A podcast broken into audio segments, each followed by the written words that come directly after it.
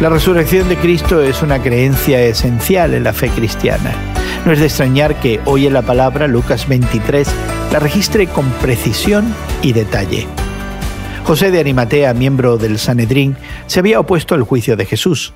Sabemos también que era bueno y justo y esperaba el reino de Dios. José, siguiendo la ley, le pidió a Pilato el cuerpo de Cristo. Y más que tratarlo como el cuerpo de un criminal ajusticiado, lo envolvió en lino fino y lo colocó en un sepulcro nuevo. Era viernes y seguramente José terminó antes de la puesta del sol. Algunas mujeres que conocían a Jesús y lo habían seguido desde Galilea hicieron voto de volver después del día de reposo y terminar de rendir honor cubriendo con especias el cuerpo de Jesús.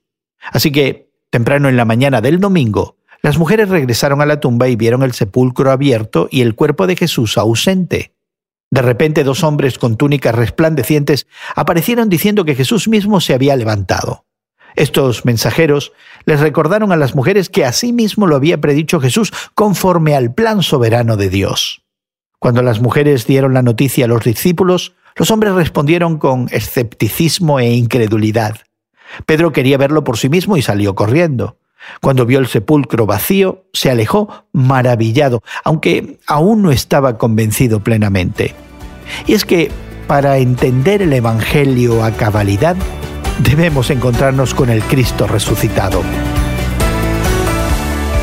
Hoy en la Palabra es una nueva forma de estudiar la Biblia cada día. Encuentra Hoy en la Palabra en tu plataforma de podcast favorita.